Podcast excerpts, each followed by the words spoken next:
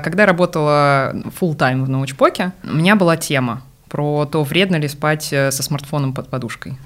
И мне прислали сценарий, и я поняла то, что я не могу провести факт-чекинг. Ну, типа вот визуальный прочитать и сказать, типа, да, вот это топ, а это говно. Там, это надо перепроверить, да, источник или что-то типа того. Я просто не понимаю. И меня это так выбесило, что я пошла, короче, на курсы на Open еду, курсы какого-то питерского универа а, по электростатике, электродинамике. Э, я их, ну, их, его, прошла э, на тройку, но прошла, была очень горда собой, но единственное, что я сейчас помню оттуда, это то, что сила — это вектор. Все.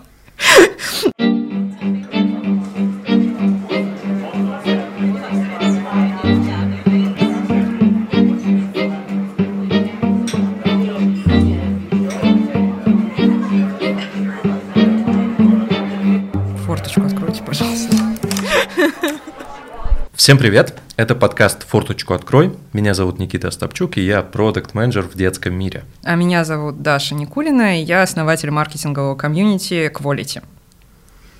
И у тебя там еще на самом деле много-много-много разных титулов. Э, Королева драконов, э, Буря рожденная. Мать, мать дракон. Э, простите. Невнимательно смотрел. Очень смешно было.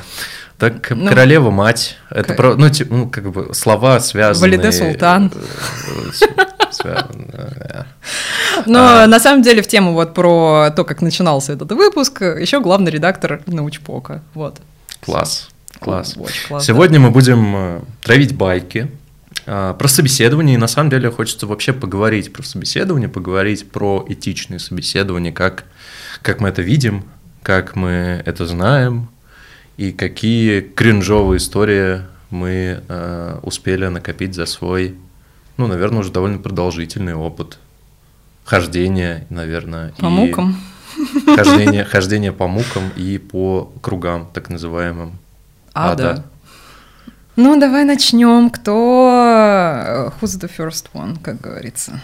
Uh, I don't know. I think maybe, maybe you. Um, why not? Oh, oh, it's great. Почему мы говорим по-английски в русском подкасте, Никит? А откуда я знаю, это ты, мне кажется, начала. Ну, я просто дебил, который вставляет постоянно эти словечки. Англицизмы что... вот эти вот ваши это, пошли, это, да? Кстати, вот да, вот эти мемы про то, что мы не понимаем айтишный язык, э, пришлите follow-up. Да. А там тебе, мне кажется, нужно, это, нужно издать словарь синонимов. А, наверное, уже их сдали. Да стопудово. Ну, Госдума не сидит без, без, без дела, я уверен. уверен. А, вернемся. Вернемся. Давай поговорим, на самом деле, давай начнем с каких-то кринжовых историй. Кажется, их довольно много, но я почему-то верю, что у тебя их больше, чем у меня. У тебя есть какая-то такая аура. А, аура кринжа? Немножко, я немножко. Я убила а, а, кринжующую ты, ты, сторону ты, себя ты, и приняла это. Ты похожа на человека, который... Видал всякое дерьмо. Видал всякое дерьмо, и, в принципе, кринж — это что-то не новое для тебя. Я работала на Карамба ТВ, очевидно. Более того, я была главредом. То есть кринж — это я. А, слушай, ну, на самом деле, Первое, что приходит на ум, история, которая не связана, точнее, очень косвенно связана со мной, поэтому я со слов расскажу ее. Она очень кринжовая. Она заключается в том, что небольшая предыстория. Я сдружилась э, со своей начальницей в одной из компаний, и она мне рассказала про то, как происходил, как происходил поиск специалиста на мою должность. Они искали то ли 4 месяца, ну, что-то долгое там было там прям очень долго они искали.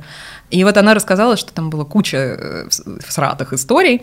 Одна из мне запомнилась. В общем, а, был чувак, все было хорошо, это было уже второе собеседование, то есть э, он прошел скрининг HR, уже сидит э, моя подруга и HR, и это было по Zoom, это был ковидный год. В какой ну, они общаются, а, общаются не на какие-то отстраненные темы, а общаются по делу. Э, и в какой-то момент чувак просто берет и уходит. И все. И как бы... И, и не возвращается. А, они такие... Чё? Э, в итоге вы, он спустя два часа написал. что, вы знаете, я понял, что я на одном месте это все вертел. И решил, что это не для меня. Ну, слушай, история, конечно, странная, но я чувствую ни, ни, ни, ничем не объяснимый, ничем не объяснимое чувство респекта к этому чуваку. О, да! Как будто бы вот... Как будто бы вот он мне бы это понял, что, что, что он хочет. И он такой, в своем познании преисполнился. Он, он в этот момент он перешел на следующую ступень космическую. Я думаю, что, скорее всего, это очередной Нео. Да. Ты смотрел «Матрицу четвертую»? А, нет. Это, кстати, это, это странная история. А, одно время все они что-то говорили, ну, типа, она была супер, супер на слуху до выхода. В тот момент, когда она вышла, я не слышал ничего, ни плохого, ни хорошего. Просто они все забыли. Ну, тебя просто же. боженька защитил. Возможно. Потому что я видела кучу... Ну, естественно, блин, я же постоянно смотрю мемы. Кстати, подписывайтесь на мой мемный канал. А, простите. Было очень много мемов по поводу того, какое говно «Матрица 4». Ну, то есть, да, Киану Ривз, типа, уваженница, но сорян, это говно. Ну, может быть и так. А, Не, я просто это факт. Я вот я это видела. Потом я решила а спустя а, как. Видел ли ты Морбиуса? Нового? Да. Ну, конечно. Я посмотрела в итоге. Я тебя поздравляю. Э, не с чем. Я, я не смотрел. Ну, на самом деле, в общем... Но, я... но в случае с Морбиусом я видел как бы большое количество мемов о том, какое это говно. Какое это говно настолько говнистое, что это даже типа приятно кому-то. Это типа такой, это. Ну это настолько кринж, что, короче, я посмотрела. И с первых э, двух третей э, фильма я, в принципе, особо не кринжевала, потому что на самом-то деле, вот если совсем честно, довольно нормальная задумка. То есть, что там на самом деле все произошло немножечко по-другому, и договор как бы не соблюдается. Но это, опять же, без спойлеров. Но что было потом, я просто такая, чё? Я просто, я лежу, смотрю в ноут и думаю, где в этой жизни я повернула не в ту сторону? Где мой MacBook Pro? Простите. Слушай, мне, мне так нравится говорить, в принципе, что как ну, будто... Ты любитель, да, как, я как заметила. Будто, как будто бы тема это, в общем, для лохов, на самом деле. Твоя очередь рассказывать всратую историю с собеседований. Да, окей, давай. А, всратая история собеседований. Жги. У меня мало всратых историй, я тебе на самом деле об этом говорил. Прям очень тяжело что-то вспомнить. Если вспоминать, прям докапываться, как будто прям супер всратых историй, прям собеседования у меня не было. У меня была супер всратая история, когда у меня прошло собеседование, мне скинули тестовое задание, это было вот в самом начале моего карьерного пути, а, мне скинули тестовое задание, я его сделал, отправил рекрутеру, а, и, соответственно, пришел в какой-то момент типа за фидбэком. А, Чё, как, кого? Угу. Она такая, ну вот, короче, не понравилось, сейчас скину комментарии, значит, от продукта. Угу. И она просто пересылает сообщение в телеге. И там э, супер какие-то кринжовые моменты, типа, оно явно мне не предназначалось. Упс. Там э, написано типа, кажется, этот человек типа не читал задания, или я вообще не уверен, что он делает. Это было очень обидно а, на тот момент. Могу себе представить. А, да, и супер неприятно. Я, в общем, а, после этого случая уже какое-то время спустя меня даже звали в эту компанию. На пози позицию гораздо выше, я такой, чуваки, я, э, скорее всего, эти люди даже уже не работают у вас, whatever, но что-то как-то я не хочу у вас работать. Это был супер кринжовый момент. И когда я готовился к подкасту, на самом деле, самое смешное, они тебе написали. Нет, когда я готовился к подкасту, там в телеге же долго переписка хранится, я, в общем, нашел свой тестовый, почитал его, и вот с позиции моей текущей, неплохое тестовое в целом. Ну, то есть хм. есть нюансики, конечно, но в целом, если бы вот типа Джун мне такое тестовое отправил, я бы сказал, ну типа чувак что-то, короче, понимает. Ну, ты бы дал ему нормальный, адекватный фидбэк, что типа вот здесь там подтянуть, вот здесь ты там не прав, например. Да, абсолютно так. Ну, в общем, вот такая вот история. Вот, вот это самое кринжовое, что со мной случалось. Остальные какие-то вещи, они довольно... Ну, на мой взгляд, не очень кринжовые, но тут э, как бы объектив кринжовости вот у всех разный фокус, фокус на кринж. А, там у меня было довольно много случаев, когда меня там отказывали на ранних этапах, потому что у меня типа нет вышки. Mm. Сейчас уже не отказывают, удивительное дело. Сейчас уже вообще никто на это не смотрит. У меня было много моментов, ну, окей, немного, парочку моментов, когда почему-то человек, который, с которым я общался на интервью, считал уместным, типа, спросить, какое у меня семейное положение. У меня, знаешь, что спросили недавно? Это как в меме. А, Про декрет? Ну, типа, а когда вы собираетесь... HR спрашивает, а когда вы собираетесь в декрет? Я говорю, а вы? Она такая, я думаю, это неуместный вопрос. Я такая, да ладно. Моя очередь, видимо, да? А, давай, знаешь, что я предлагаю? Я предлагаю Господи, поговорить а, про этичное собеседование. Как ты, как ты на это смотришь? Давай а, я расскажу историю, и мы от нее как раз перейдем. А давай. Давай. Это про стартап, который, помнишь, я заявляла, и ты а, такой... А, скриптой? Вот это? Не-не-не, опять нет. А это, это не тот? Нет, не тот.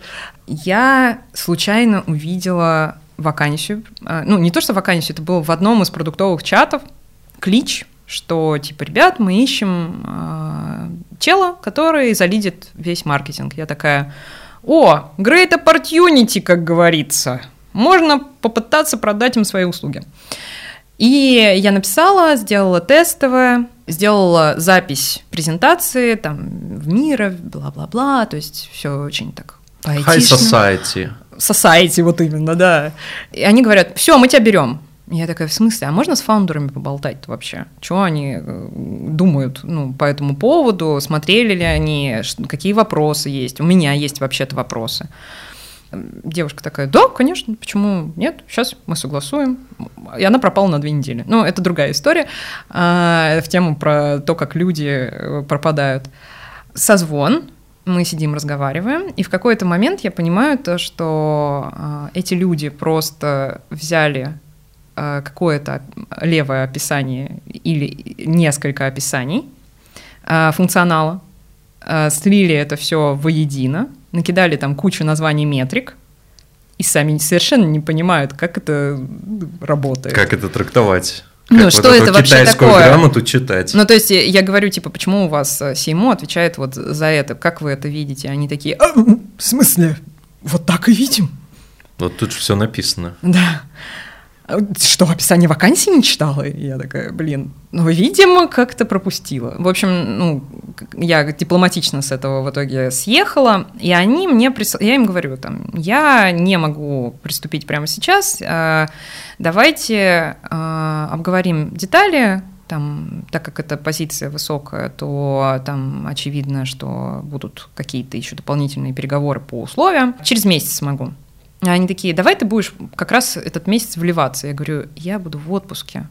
Какой вливаться? Они такие, там изи. И присылают мне огроменные сообщения по поводу того, как вливаться. И они, что они мне предложили? Они мне предложили запустить полностью продвижение с минимальными, да, это даже не минимальные бюджеты, это просто, э, это даже не бюджет на маркетинг, это бюджет... Сходить в МАК. Ну, почти. А, запустить новый продукт на рынок, то есть типа полностью сделать продвижение бесплатно в рамках того, что я вливаюсь. Класс. Да. И Обожаю я так, такие истории. Да, и я такая, сорян, вы знаете, кажется, что синергии не произошло, а они очень любили это слово. Вот, и чувак мне пишет, типа, ну да, кажется, нам нужен более замотивированный сотрудник все-таки.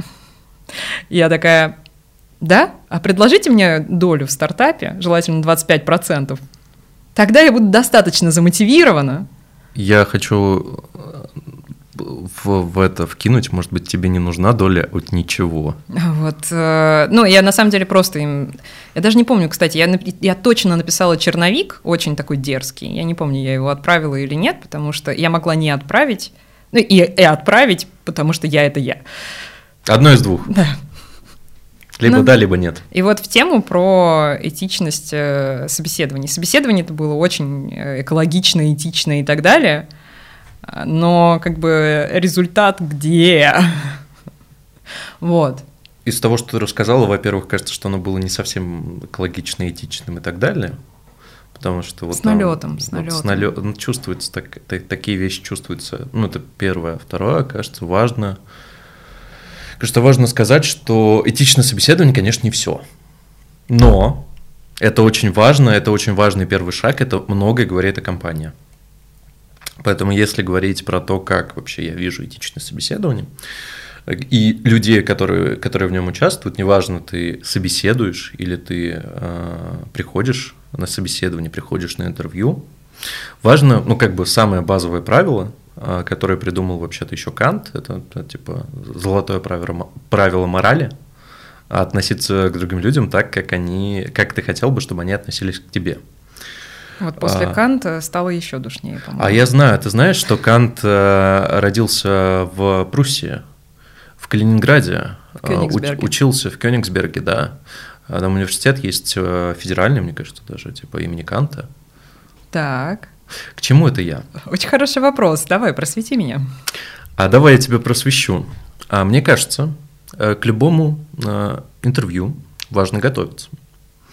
Важно знать как бы резюме человека, который к тебе приходит. И человеку, который приходит, важно знать вообще, что это за компания, а, что это за позиция, а, что предполагается бизнес хочет видеть от человека на этой позиции. Важно подготовить свои вопросы. Опять же, не важно, по какую сторону ты находишься, важно подготовить свои вопросы, важно понимать, что ты будешь спрашивать у человека, потому что если там ко мне приходит чувак, и он такой типа рассказывает о своем опыте, да, я э, спрашиваю, ну, хочешь ты спросить у меня что-нибудь о компании, о задачах, о чем-нибудь?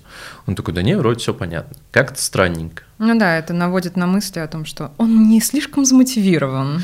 Да не то чтобы не слишком замотивирован, но у меня бы сто процентов были вопросы. Куча вопросов, всегда есть вопросы. Просто не всегда ты готов их озвучить, это другое.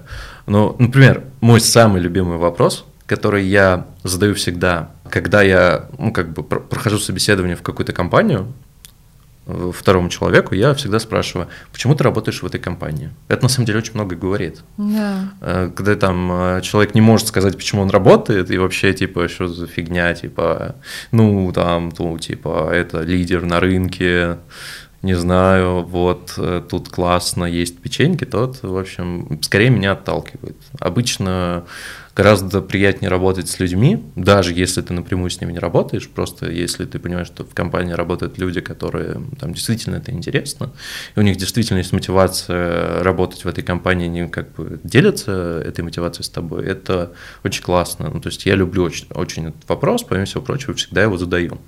Важно, как будто бы, когда ты проводишь интервью с кем-то, рассказать, желательно заранее, о том, как оно будет проходить. Ну, то есть, э, будут ли там какие-то этапы, будут ли там какие-то вопросы, нужно ли как-то дополнительно готовиться, угу. потому что, э, ну, ну, важно позаботиться о другом человеке. Мне кажется, это супер, как бы закладывает фундамент вообще отношения ну, к это, тебе. Это, это базовое компании, уважение, это на самом базовое деле. уважение. И как бы если ты его чувствуешь, э, и ты вот, кандидат, который ищет работу, то это очень приятно. Это очень... Как, это, Но это, это дает сразу это, плюсик. Это, это дает плюсик HR-бренду сразу же. Да, да, согласна. Потому что вот э, буквально в феврале я собеседовалась э, в одну компанию, а, и там мне просто супер э, сразу практически. То есть HR очень была прямолинейна, что мне нравится. Она выяснила все ключевые вопросы, которые ее беспокоили она сразу сказала, что смотри, вот мы сейчас с тобой поговорили, дальше я уйду, а, сейчас понедельник, скорее всего, примерно на пятницу мы тебе назначим а, собеседование с руководителем, потом собесед... типа собеседование с командой, ну, аля, больше знакомства. И потом будем принимать решение. Тестовое задание фиг знает, будет или нет. И я была супер благодарна за это. То есть вот это подход, который мне нравится. Я сама сразу знаю, что, ага, это займет столько-то времени. Возможно, там на 4 часа больше, потому что если будет тестовое. Значит, я, во-первых, могу планировать свое время. Это круто, спасибо. А во-вторых, я могу оценить, настолько ли я заинтересована чтобы О, да. тратить это время. О, да. Ну и вообще, продолжая эту тему, важно, на самом деле, как будто бы важно убедиться, что всем участникам комфортно, Что для этого, как бы я вижу, нужно делать? Очень важно не заставлять, не заставлять людей ждать. Да. Это прям, это прям супер тема. У меня сейчас будет небольшая даже история по, по поводу этого всего вообще того, что там важно, чтобы всем участникам было комфортно. Важно не заставлять людей ждать, и важно убедиться, что ну, вообще-то, если ты проводишь интервью, собеседование, whatever, что помещение, в котором ты находишься, часто это может быть какое-то удаленное, типа по Zoom интервью, либо там даже если вы как бы face-to-face встречаетесь, важно убедиться, что как бы это комфортное помещение, тут комфортно сидеть, тут там ничего не фонит, э, там если это Zoom, значит э, нет каких-то посторонних звуков, или что еще может быть, эм, хорошее соединение.